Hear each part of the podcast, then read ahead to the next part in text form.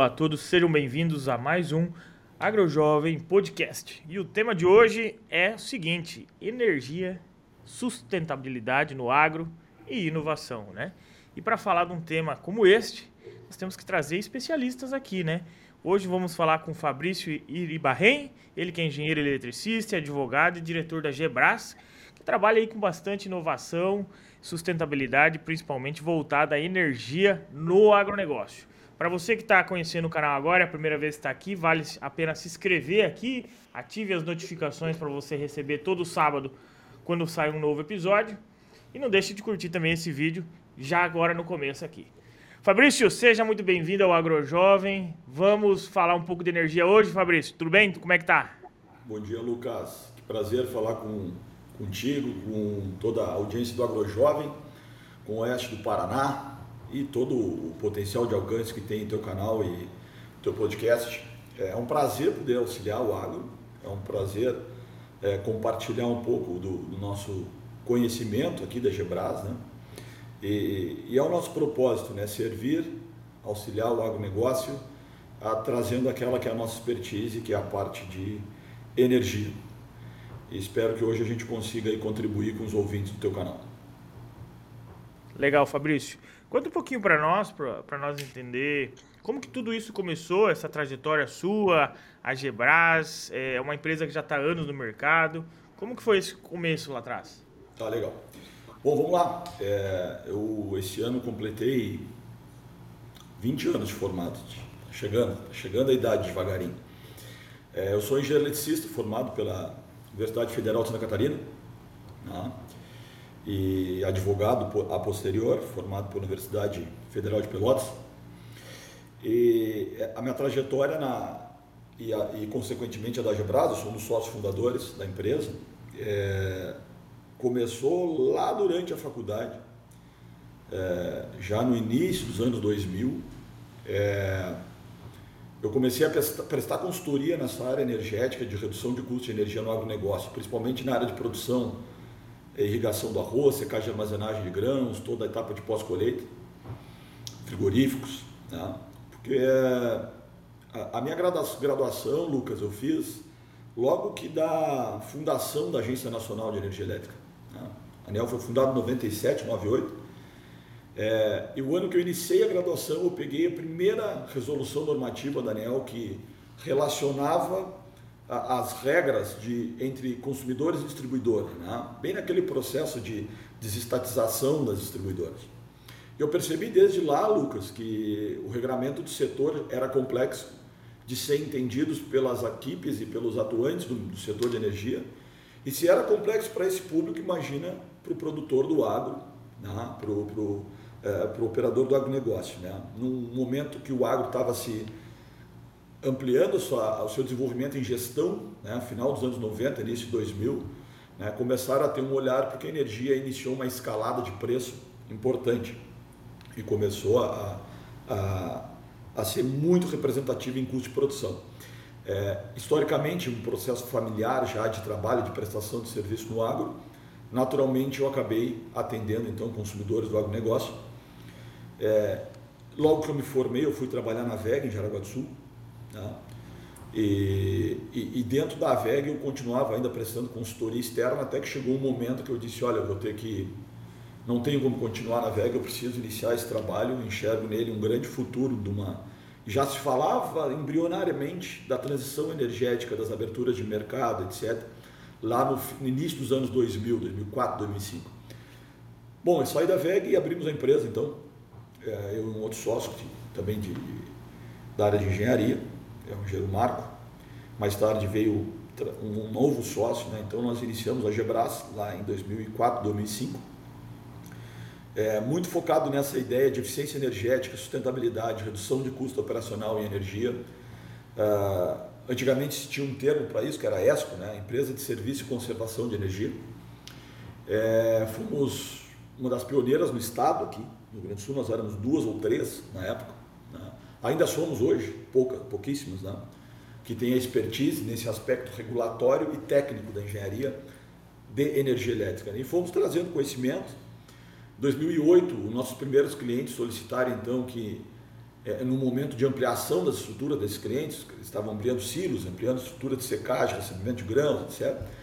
Pediram então que ao invés de fazerem obra da forma como eles faziam, a gente é, tomasse conta dessa obra, acabou então que lá surgiu o braço de obra da empresa, né?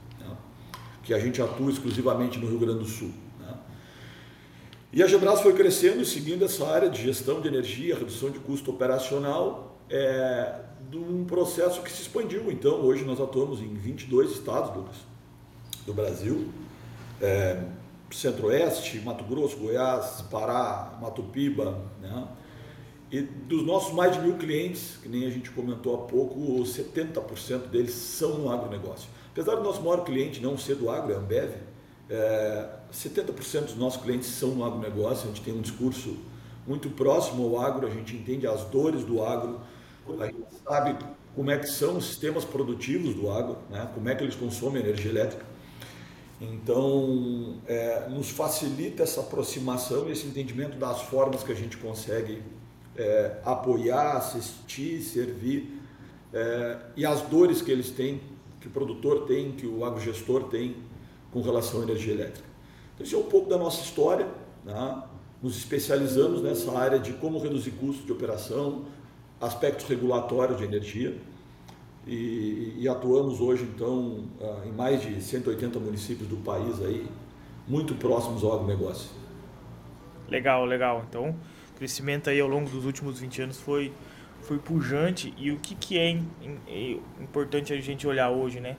Qual que é a visão que vocês têm é, como oportunidade para o agronegócio no cenário energético atual, né? porque a gente já vem passando por essa transição que vocês viram lá no começo que ela iria acontecer. É, a gente vê aí um crescimento muito, muito grande também dessa frente de energia solar e, e é um mercado que ainda ele, ele já está acontecendo, mas ele Sim. ainda tem muitas falhas e às vezes muitas coisas que nós podemos aproveitar. Qual que, qual que é a visão de vocês frente às oportunidades desse, dessa ah. nova transição energética que vem acontecendo? Perfeito. Ah, vamos lá. Ah, o Brasil, além de ser um grande celeiro do agro, né, produtor para o mundo aí de alimentos, ah, ele tem o grande potencial de ser um produtor mundial de energia nessa transição, certo? E o mundo já percebe isso e tem um olhar muito atento à nossa diversidade produtiva, não só de alimento, mas também na área de energia. É, o que, que eu percebo? Quando eu converso com alguns clientes, e mais recentemente esse aspecto de geração própria, que surgiu em 2012, mas vamos ser honestos, ele se intensificou a partir de 2015, 2016. Né?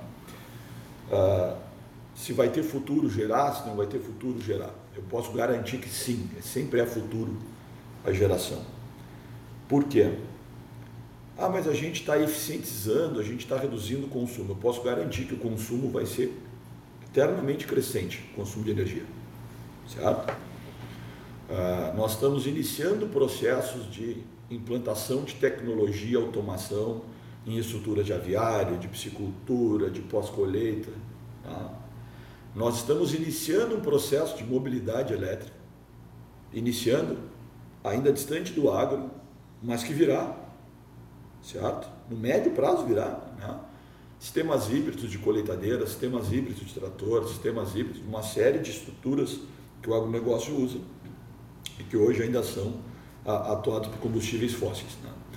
Então, essa transformação energética mostra que, um, o consumo energético seguirá crescente. Por mais que a gente atue em sistemas mais eficientes, nós ainda temos um consumo energético no Brasil é, por habitante baixo certo? Comparado a outros, mundo, outros países do mundo. Nós ainda vamos crescer o nosso consumo energético. E onde é que vai se produzir energia? Em lugares com capacidade diária para isso. Não vai ser no meio de um centro urbano. Então o agro se desponta com uma grande oportunidade de ter essas áreas, certo? De ter essas áreas. Né? Seja para geração eólica em lugares onde o vento é abundante, né? zonas litorâneas, nordeste principalmente, no Rio Grande do Sul, aqui nos Pampas, tem bastante geração eólica. E em demais áreas, o aproveitamento solar, que é o que já vem se fazendo. Né? É, como um grande fator de desenvolvimento da geração. Né?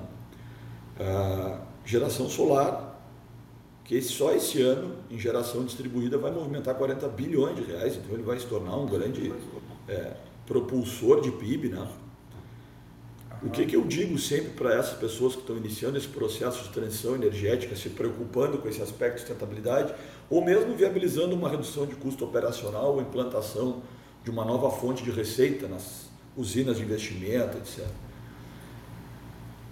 A energia vai ser necessária no médio prazo, certo? Só tem o seguinte: uh, os negócios na área de geração, diferentemente de outros modelos que a gente está habituado, Lucas, a fazer, são negócios de retorno de longo prazo, como a maioria dos negócios de infraestrutura, certo? Não é, não, não se espera negócio dessa, dessa, desse modelo econômico para ter resultado em dois, três, quatro anos. Tanto que todos os estudos que se fazem e projeções que se fazem nisso são projeções com payback de 20, 25 anos de tiro, né, de resultado, de trazer valor presente receitas de 20, 25 anos porque é o que os sistemas técnicos, as placas, os inversores, as strings prometem de tempo em garantia. Bom, 25 anos é a idade da ANEL. Certo? Então, todo o desenvolvimento mar, dos marcos regulatórios do país tem 25 anos. Então, nós estamos projetando implantação de investimentos hoje que vão durar novamente isso. Nós estamos falando em 2050. Né?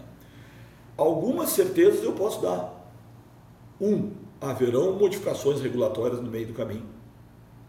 Dois, haverão novas tecnologias de melhoria desses investimentos. O que, que é fundamental do, do, do, gestor do agro, do investidor de uma maneira mais ampla, talvez nem do agro, uh, validar nesses processos de implantação desses investimentos? Se assessorem de empresas que tenham história, credenciais perenidade, porque vocês vão precisar desse parceiro ao longo dos próximos 20, 25 anos. Para entender o que, que modificou na regra, para entender a tecnologia que veio, para entender como fazer os movimentos certos em caso de alterações. Então nós estamos vivendo um momento muito oportuno e positivo dessa transição energética. Fico feliz que estamos vivendo isso. Se estivermos com as pessoas certas. Acho que esse é o grande cenário que eu tenho para pôr, Lucas desse é legal. E o que eu vejo acontecendo, o que, o que eu vejo acontecendo bastante, Fabrício, é, a gente, eu estou aqui no oeste do Paraná, né? É, mais especificamente em Palotina, então aqui tem muita avicultura, tem muita piscicultura, suinocultura também.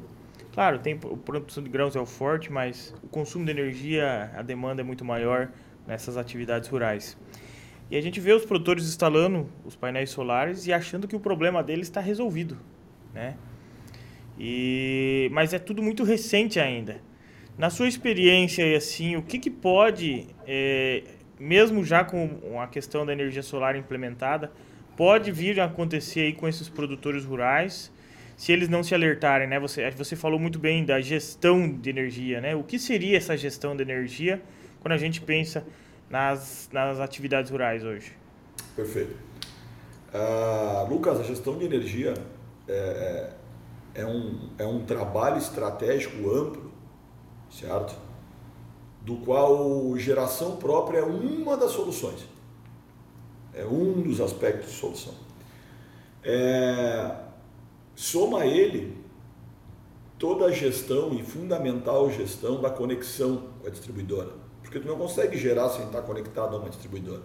Então essa gestão da conexão com a distribuidora é fundamental para saber se eu estou classificado corretamente, se eu estou na tarifa adequada, se eu estou usando todos os benefícios, se eu estou adequando o meu consumo a essa forma de uso, né, essa forma de regulamento.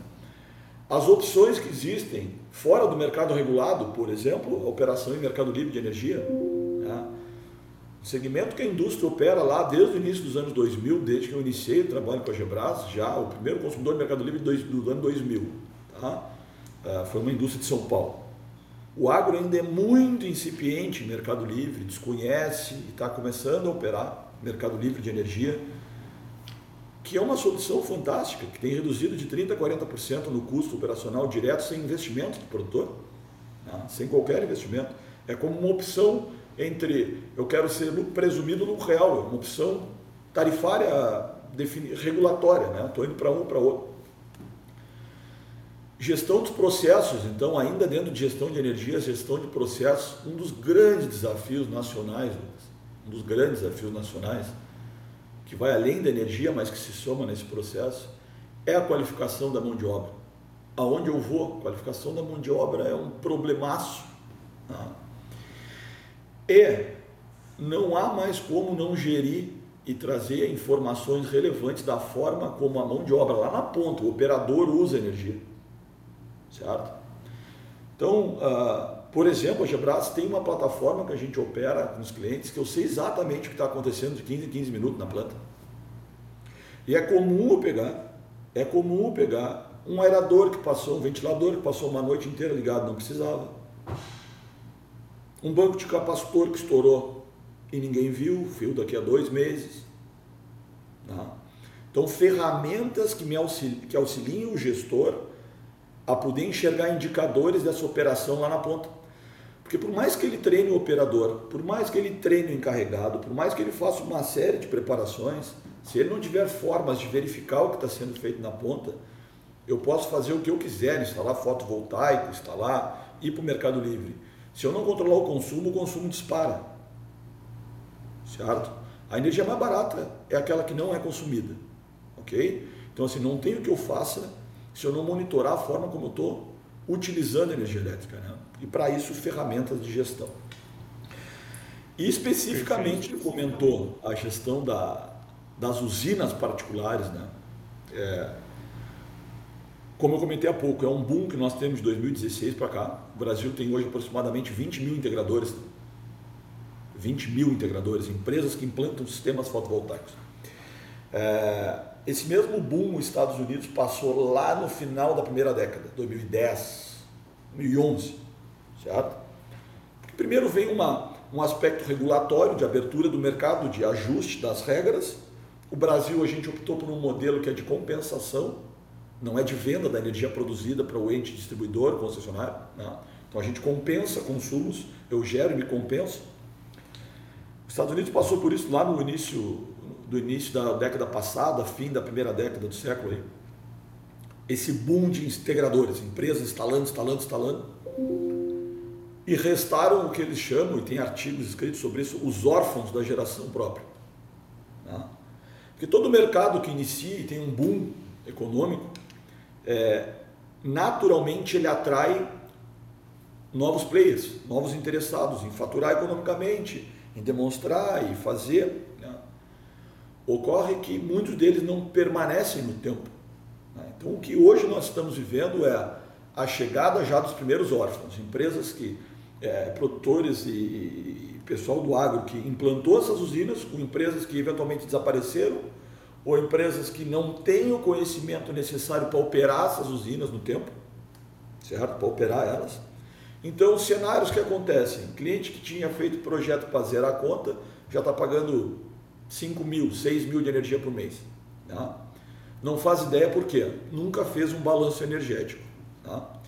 Uh, eles ganham esse sistema para monitorar as usinas, que gera as curvas de área de geração. Como toda ferramenta, não é a ferramenta que traz resultado, ela é um auxiliar do resultado. Certo? Tu tem que tratar aquela informação. E por regra, desses sistemas de monitoração, o usuário tem o máximo tesão no primeiro e segundo mês para ficar olhando e depois esquece aquele uso. E aí a usina parou porque o rato roeu um cabo, uma string parou de operar. A eficiência da usina começou a diminuir por pó. E aí eu vou dar um cenário que é muito comum no agronegócio. Nós temos um problema inacreditável de distribuição de energia no agro. O Brasil o ano que vem vai ter 50% acima da capacidade de oferta do que sua demanda instantânea. Tá? Nós vamos gerar 150 GB instantâneo com uma demanda instantânea de 100 GB. Ok? Então, o Brasil não vive um problema de oferta energética de curto prazo. O nosso grande gargalo nacional está na distribuição. Perfeito? Então eu vou dar um cenário que é comum no agronegócio. Falta de qualidade de energia nas unidades. Certo? Sistemas que ficam sem serviço por um dia, dois dias, três dias, pique de energia 5, 6 vezes no dia, tensão que era para estar 380, está 280, 310, 320, queima de motor, etc. Usinas fotovoltaicas precisam da energia da distribuidora para gerar, com qualidade.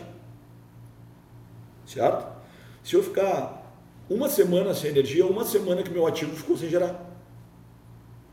Quem é que vai buscar essa energia que não gerou? Quem é que vai atuar junto à Copel para Encate?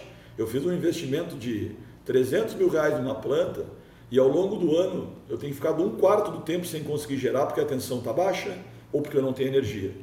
Quem é que vai lá buscar os créditos dessa geração? Porque senão payback foi para o espaço. Né? Se eu ficar um quarto do tempo sem gerar. Tá? Então aí um cenário clássico assim, de problemas de regulação e técnica que a grande parte não tem uma atenção adequada e está ficando dinheiro na mesa. Está ficando dinheiro na mesa Sim. de investimentos que eram para ter um bom payback. Vou te deixar falar um pouco, que só eu falo. Não, eu estou pensando aqui o que, que o produtor consegue fazer para tentar reverter essa situação, né? Porque a gente vê isso acontecendo aqui na prática, né? Claro. É, o, o produtor ele tem lá painel, tem gerador, mas ele ainda sofre muito com as oscilações que acontecem, que vem aí de uma copel da vida, né? E, e volta e meia cai tudo e aquela correria. E assim, e o problema sempre acontece às vezes quando é à noite, aí corre para gerador e daí não volta no outro dia, ele já começa a desesperar, sabe? Muitos problemas nesse sentido, principalmente no meio rural, né, Fabrício? Qualidade de energia, Lucas, é a principal dor no agro. Talvez não seja o custo, tá? Talvez seja a qualidade da energia. Porque pior do que ter uma energia cara é não ter energia. Certo? Não ter é muito pior. É apavorante. E o, o ponto o que, que ele pode fazer. Primeiro, entender que existe regra para isso. Certo? Existe regra para isso.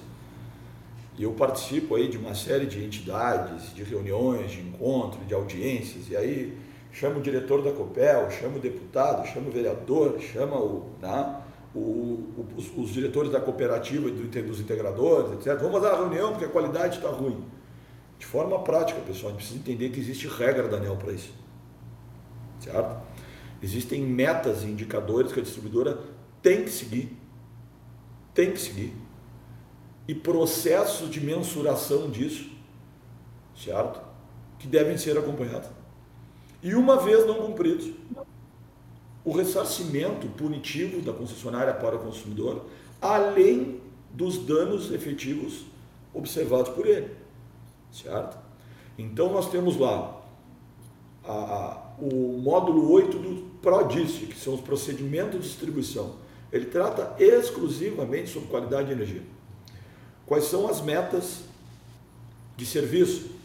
Quais são as que estão ligadas intrinsecamente à continuidade do serviço? Quais são as metas de produto que estão ligadas à conformidade da atenção? E se essas metas não forem cumpridas, há punições para a distribuidora. E poucos produtores sabem disso. E poucos produtores sabem aonde isso está na fatura de energia. Para observar. Né? Então, uh, esse é um dos pontos da gestão de energia que a gente confere, que se não tiver um olhar crítico, vai passando e ficando por isso mesmo. Vai ficando por isso mesmo. Né? E um dos grandes desafios da geração no agro vai ser a qualidade da distribuição. Não há a menor dúvida. Né? Virão estruturas tecnológicas e é, novos modelos tecnológicos para auxiliar? Sim. Tá aí as baterias híbridas que vão vir para tentar, nesses momentos, é, é, ficarem carregadas quando não tiverem conexão para durante a, um momento de conexão plena, despachar essa energia. Mas isso ainda a médio prazo. E não isenta a distribuidora de cumprir com qualidade as metas que são observadas pela ANEL.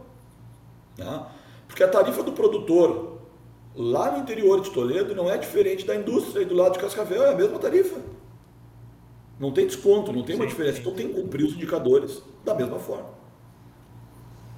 Esse mercado de baterias, que pode ser haver uma oportunidade aí no futuro, você tem uma estimativa de um período que isso vai dar uma aprofundada no mercado? Você que está mais próximo disso? Uhum.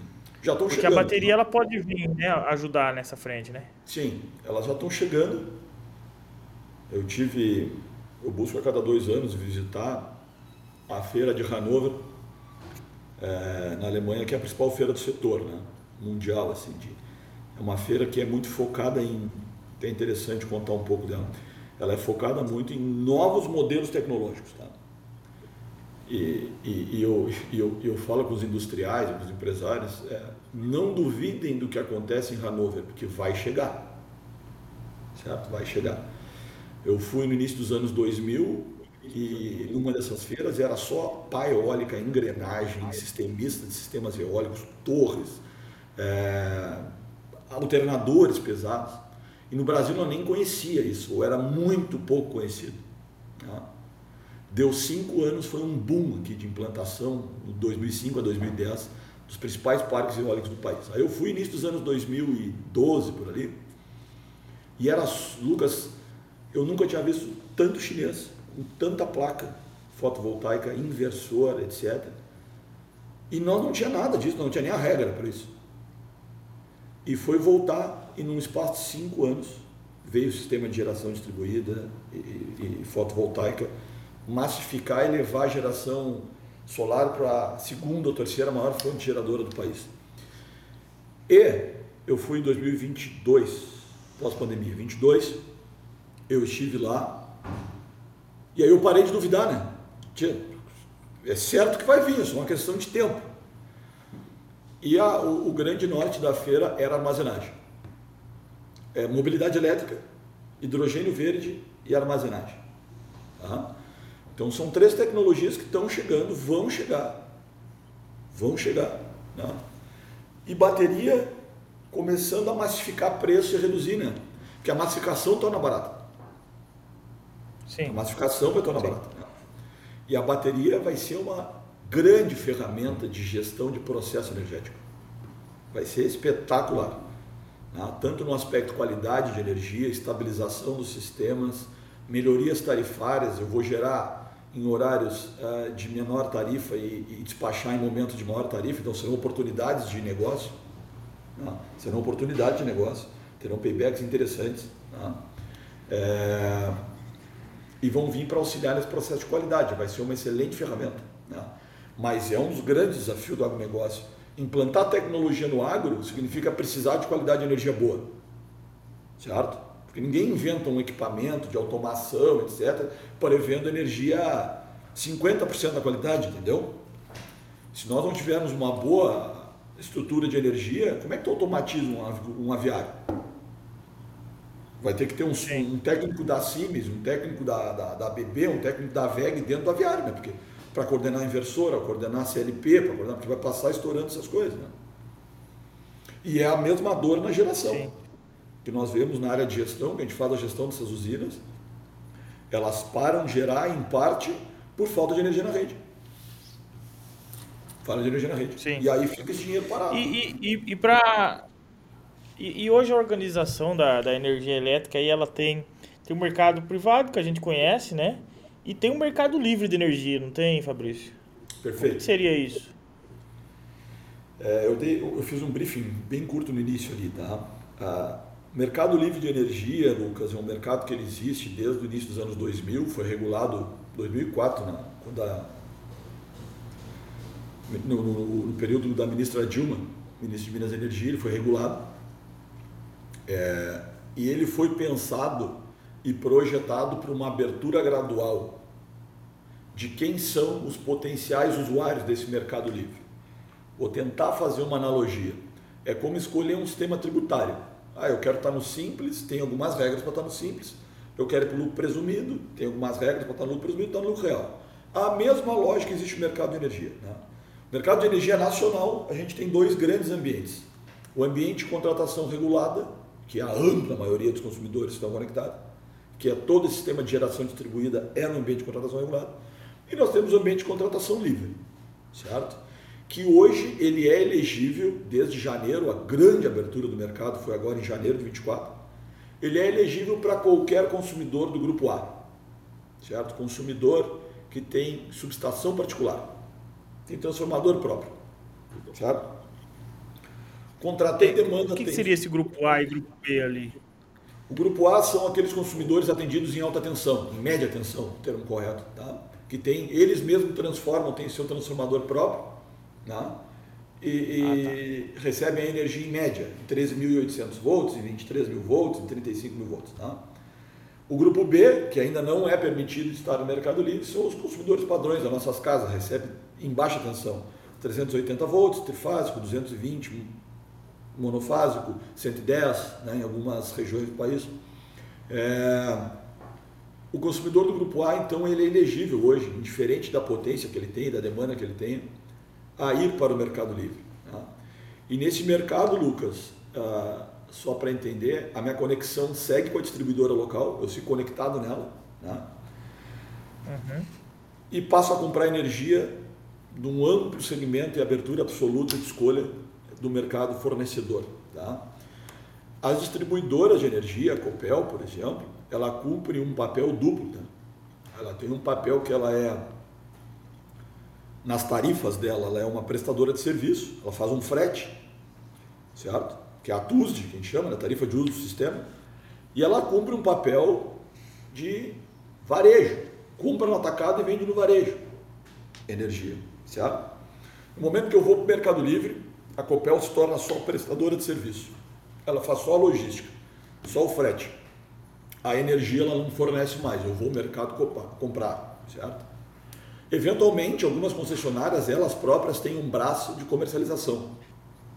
Tá, tá mas legal, e o que, que isso significa? Bom, em curtas palavras, é o mais importante.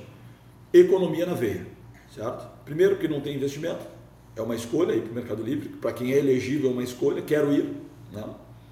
Tem as regras de migração, né? leva em torno de seis meses uma migração. E ao preço que estamos tratando hoje em mercado, nós estamos falando aí de 30%, 40% mais barato uma operação em Mercado Livre que tu operar dentro da Copel, tá? junto à distribuidora. Então aquele consumidor que é, é consumidor do grupo A, então cicultura, aviário, suinocultura, o produtor de ração, ah, o frigorífico, né? A cooperativa cerealista, esse cara, se é grupo A, e possivelmente seja, porque tem mais de 75 mil, 75 kW de carga, né? é elegível a estar no Mercado Livre sem investimento, economizando 30%, 40%. E com algumas diferenças, né? O preço da energia no horário de ponta não muda, por exemplo. Então, para alguns clientes que têm dor de usar no horário da ponta, passa a ser uma vantagem operacional. O cara não tem custo Uhum. diferenciado no horário de ponta para a energia. O frete segue com as suas regras, mas a energia é o mesmo preço. Eu consigo fechar preço futuro de energia. O agronegócio está muito acostumado a fechar preço futuro de grãos, né? Na energia eu consigo firmar preço para 3, 4, 5 anos, se eu quiser. Né? Deixar travado o preço. Sem antecipar valor de pagamento, sem antecipar pagamento, mas o preço travado para o futuro. É, então tem uma série de vantagens, né? E passa a energia a ser efetivamente a, a, uma variável de controle né, de uso. Eu consigo negociar ela, porque hoje ela vem para uma resolução da ANEEL homologada e o preço que vem, vem, ponto. Não tem muita escolha, é pagar o que me oferece. E aí, no momento que eu estou no e Mercado Livre... o produtor não, consegue aí... aderir? É uma escolha. Como o produtor faz para aderir? É... A gente faz o, o, a migração dele ao Mercado Livre, que chama. Né? Então, uh, primeiro, a gente monta um diagnóstico para mostrar para ele como é que seria o caso dele, concreto, no Mercado Livre. Olha, Hoje tu na Copel é esse aqui, esse é o teu cenário na Copel, esse é o teu cenário dentro do Mercado Livre.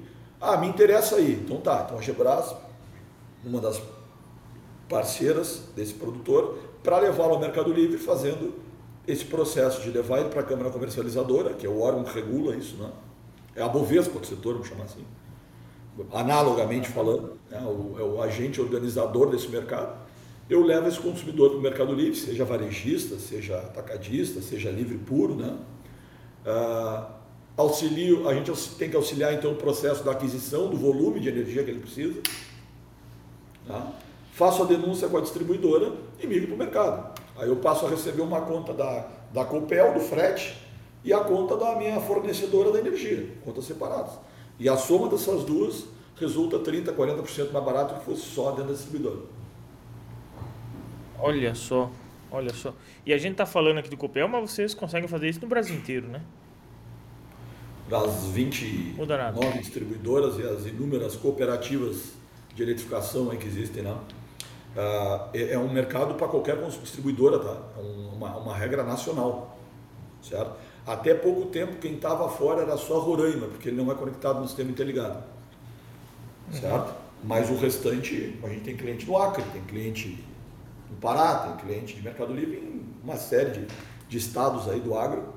É, e é uma ferramenta sensacional, sensacional. Sim. Sementeiras, é, aviários, suinoculturas. Eu, eu vi que tem bastante também pessoal aderindo agora, principalmente nessa gestão de energia, o pessoal na irrigação também, né? Sim. Ah, nós temos levado alguns clientes da irrigação para o Mercado Livre, certo? Por algumas questões operacionais, então ah, esse cara não quer parar às três horas da ponta, por exemplo, ele quer tocar irrigando nas três horas de ponta, que via de regra é um horário que uh, a produção do grão é melhor, porque está saindo do sol, eu consigo irrigar melhor. Não? Né? Sim, sim, sim. É um momento que eu tenho melhor qualidade de energia, porque via de regra o centro urbano para, a indústria mais pesada para nesse horário, né? Então a energia. E que horário que seria esse aí que você fala da ponta aí? O horário da ponta na Copel das 6 às 9 da noite. Ah, tá. É horário nobre ali. Tá. É... Então, a irrigação tem sido uma boa ferramenta de. E, e vamos lá. Se tu me perguntasse assim, o que, que tu vais ver uh, no oeste do Paraná, eu acho que nós vamos ter, ao longo de 24, uma ampliação da irrigação. Tá? Efeito uh, consequente, consequência da seca que se viveu aí. Ah, então, se eu fosse dar uma orientação para o produtor de validação de risco, nós precisamos repensar a irrigação. Né? é difícil nós ficar dependendo de São Pedro. Não tem, porque a tecnologia está aí, é uma é, tecnologia exato. existente. É uma tecnologia existente. Não estamos falando de ciência de foguete, de já... Sim, sim. Não, e já foi comprovado que se paga, né? Se paga. Uma safra aí que poderia dar perda de safras, para quem imagina. tem irrigação, já salvou. Aumentar 20 sacos por, por hectare aí, tu imagina? Numa não, não, não, se paga. E, e você falou aí da, das vantagens, né, e da economia do produtor ele ir para esse mercado livre de energia. Mas e os desafios desse mercado? Existem? Qual, como que são hoje? Do mercado livre? É. Porque ele está trocando de, de, distribuidora, né? Desafios ele mercado. tem ele, ele acredito que tenha desafios, né? A gente falou da parte boa, mas qual que é o desafio pro cara que às vezes ele, ele tá, tá querendo ir, mas ele, ele só olhou para essa frente, sabe? Cara, acho que o primeiro desafio é a barreira do conhecimento, tá? Acho que é o principal desafio. A primeira barreira é o conhecimento. Entender o Mercado Livre, certo? Buscar bons parceiros que entendam do que é o Mercado Livre, né? Que tenham cancha nisso aí.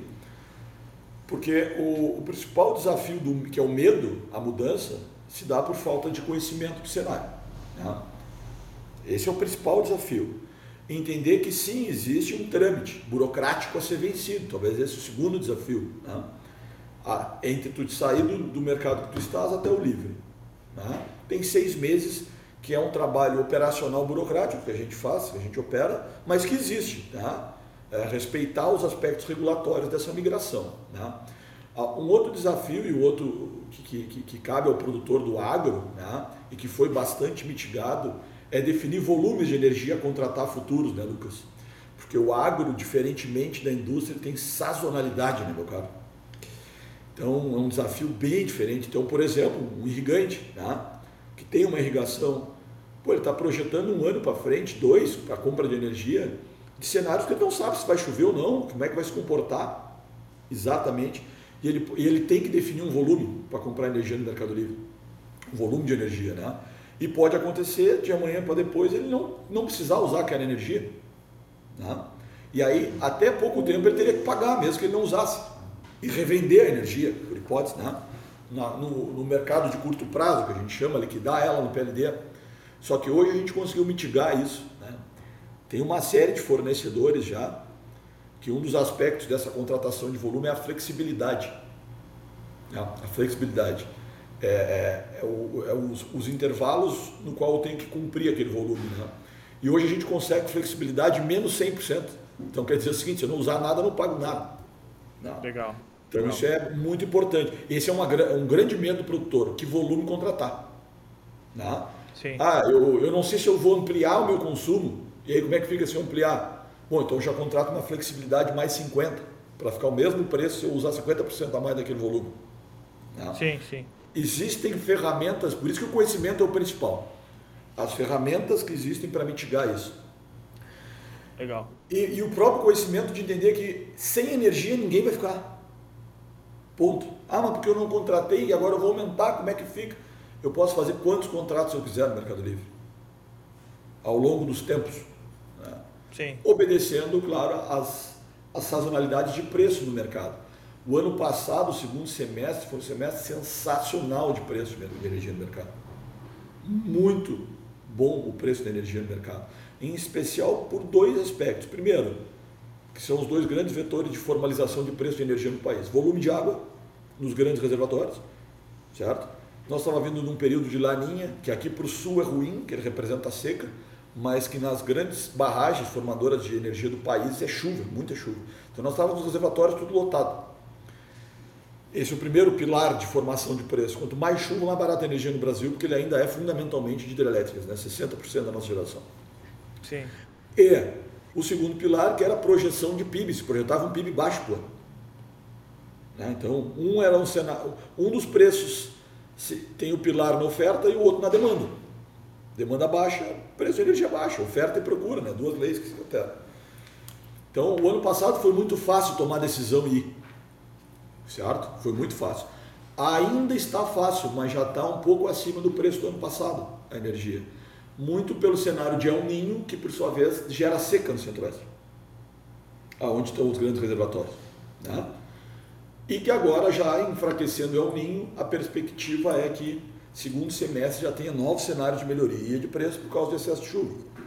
Né?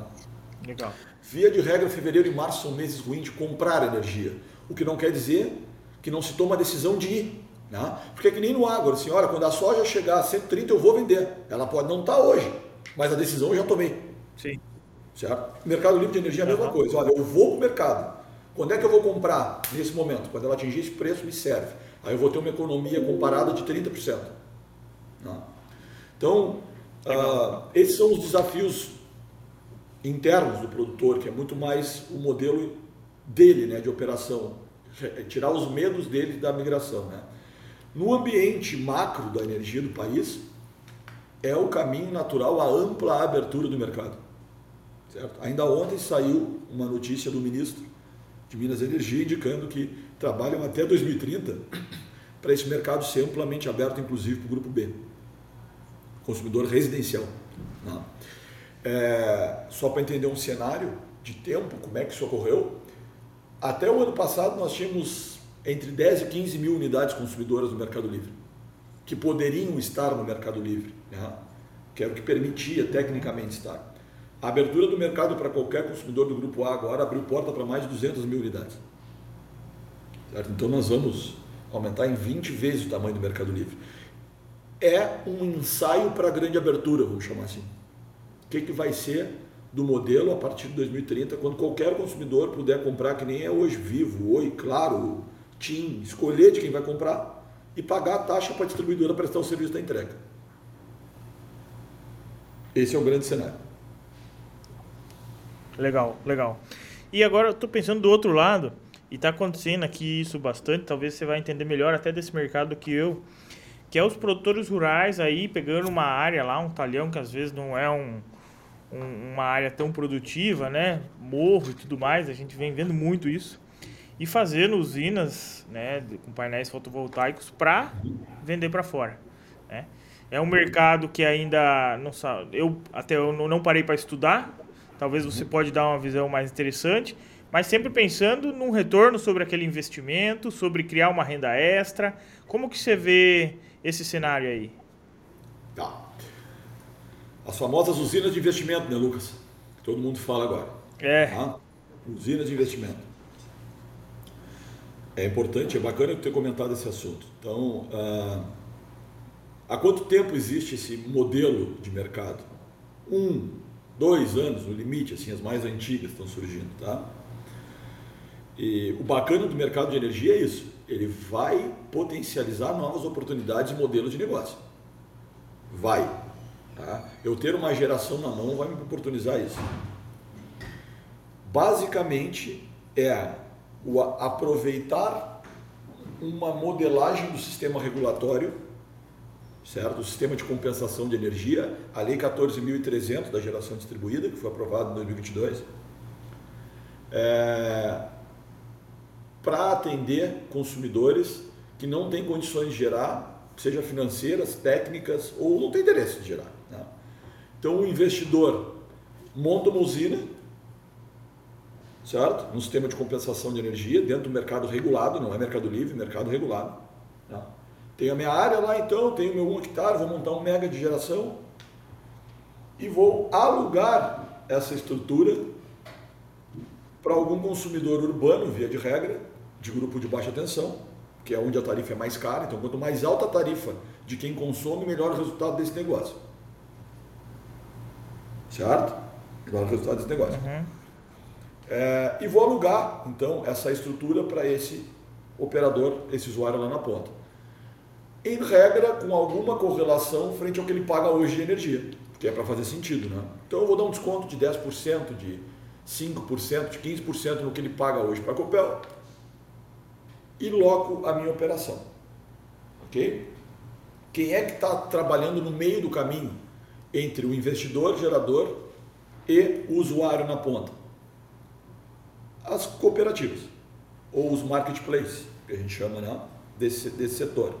Então, esse ente intermediário, via de regra, é ele que absorve loca a tua usina de investidor e ele faz todo o trabalho de distribuição daqueles créditos de uma maneira mais pulverizada para uma série de consumidores do grupo B. Via uma cooperativa ou via um consórcio. Né? Ou via direta. Né? Então o cara tem um jogo, um grupo de farmácias num centro urbano, tudo no mesmo CNPJ Sim. filiais, ele aluga aquela usina, bota a titularidade naquela conta daquela usina em nome dessas farmácias e opera. Transfere créditos dentro do sistema da Lei 14.300 e da resolução da ANEL que regulou essa lei. Tá? É isso. Isso está acontecendo agora com banco. Banco. Vão surgir vários é. negócios, né? vários negócios nessa linha. E eu volto ao início da nossa conversa. Esses investimentos e é um outro modelo mental do investidor, ele não está fazendo esse investimento para reduzir um custo operacional, correto? Ele está fazendo esse investimento para ser uma nova fonte de receita. Boa parte das vezes, ou alguma das vezes, absorvendo um compromisso financeiro com o sistema bancário. Certo? Para fazer o investimento. Porque não é de graça, tem que fazer o investimento. Né? Seja via cooperativas Sim. de crédito, seja conforme for. São negócios que o payback é avaliado em 20, 25 anos a tiro desse negócio. O payback é menos, mas para ter retorno de investimento, até o décimo ano ele não deixou um real. Então, é fundamental, primeiro, tratar com pessoas e empresas que têm o know-how do mercado. Que posso garantir que haverão modificações regulatórias no meio do caminho. Imagina, em 25 anos não vai mudar nada na regra? Vai, vai mudar. O Brasil não, a, a segurança jurídica do passado não é verdadeira, imagina do futuro. Então, esteja acompanhado de alguém que entenda das regras e esteja apto a adequar o teu modelo de atuação dessa usina no futuro. E alguém que faça a gestão operacional técnica da usina. Porque se faltar energia, certo? Na Copel, nessa tua usina geradora, o banco não vai deixar de cobrar. Vai cobrar a parcela do financiamento e tu não vai ter a receita da entrega dessa usina. Certo? Se o rato roeu o cabo, porque via de regra são áreas que não vai ter um controle próximo, não tem ninguém junto né, da operação, quem é que vai ver que parou de gerar uma parcela da usina? Quem é que está conferindo o balanço energético se os créditos estão entrando, que foi gerado efetivamente, que foi medido pela Copel? Quem é que acompanha isso? O marketplace, a cooperativa só recebe a conta da geração, ó, a Copel me disse que tu gerou 100, eu vou distribuir 100. Mas se tu gerou 200, ou se tu deixou de gerar 150 porque a Copel faltou energia, quem é que vai brigar por ti, investidor dessa usina? Se assessorem de parceiros que estejam ao lado ao longo desses 20, 25 anos, certo? Aí tem uma dor. A dor não é a tomada de decisão. O negócio se paga, se paga, se bem acompanhado. Sim. Ele é um bom investimento. É, eu, eu, eu tive clientes também, produtores rurais, né? Tem duas usinas de painel solar. Ela teve que trocar a cooperativa porque a rentabilidade não estava do que era o esperado, sabe? Trocou a cooperativa já em menos de um ano, assim. Imagina, um mercado novo o cara já trocou em um ano. Ponto importante entendimento. Se alguém te oferecer 4% ao mês, tá te mentindo. Esse negócio não deixa 4% ao mês. Certo? Que negócio deixa 48% ao ano? Não tem.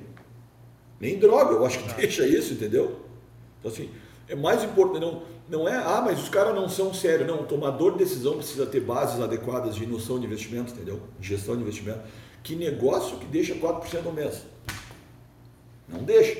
Tá? Ah, o negócio deixa entre 1% e 2%? Sim, aí nós estamos numa fase de realidade do negócio. Tá? Então, ah, ah, mas o cara me ofereceu 1% e o outro 2%. Eu me atirei no de 2%. Cara, o de 2 existe há um ano, não tem funding suficiente. Se o cara não pagar ele, ele não consegue te pagar a locação. O que, que tu prefere, um ou dois? Um que paga ou um dois que não paga? Eu prefiro um que paga. Certeza. Certo? Então é validar os parceiros dessa operação. Ter expertise e se assessorar de pessoas que entendam para validar a operação. Show de bola, show de bola. A, mente vai assim, ó. Agora que a gente vai vendo as coisas acontecer, né? Ah. E às vezes não tá por dentro de como funciona ou dos problemas que podemos encontrar por aí, né? E a gente É tem óbvio. muito cliente aí que tá, tá apanhando, sabe?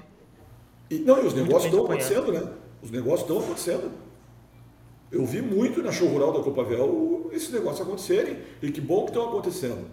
Mas como todo modelo de negócio novo, ele vai atrair aventureiros, vai atrair aventureiros, saiba como tomador de decisão filtrar os aventureiros. E se assessorar primeiro de pessoas sérias, que conheçam o modelo e que conheçam o mercado de energia, certo? e sabedores que é um negócio de longo prazo, que não existe magia, que existe conta. Sim. Vocês conseguem é, dar essa, essa assessoria, esse monitoramento à distância mesmo, né? Positivo. A gente monitora as operações distância hoje. Faz É operações tudo, hoje tem sensor para tudo também, né? É, não, e outra coisa, né? A, a- a monitoração é continuada remota, mas a gente está sempre próximo do produtor, né? É, a, a nossa posição, a gente tem, opera- os nossos analistas são regionalizados, então, semana, a cada duas semanas tem o time no Oeste do Paraná. Entendeu? Ah, eu quero um encontro pessoal. Bom, a gente pode fazer que nem a gente está fazendo agora, online, mas o produtor quer a presença física, que é o cara junto. né? E é isso que diferencia a Gebras no mercado. A gente está próximo do produtor. Tem que estar próximo. Tem que estar Não, próximo. legal, o produtor legal. gosta desse contato. Muito bom. Fabrício, para mim foi um aprendizado gigante aqui. Queria agradecer a tua presença, lembrar o produtor rural que é importantíssimo fazer essa gestão da energia, mas mais importante também é fazer toda uma gestão financeira da propriedade rural, né? Seja Sim. ela agrícola ou pecuária. Então o produtor ele tem que estar em cima, o agronegócio é cada dia mais competitivo.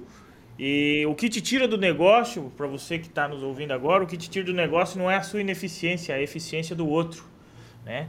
Porque o outro fica melhor, cresce mais rápido, corta custo. Então, para você que é produtor rural e está querendo fazer uma gestão mais eficiente, vamos deixar o link aqui do para conhecer o e-produtor, que é a plataforma de gestão financeira e fiscal para propriedades rural.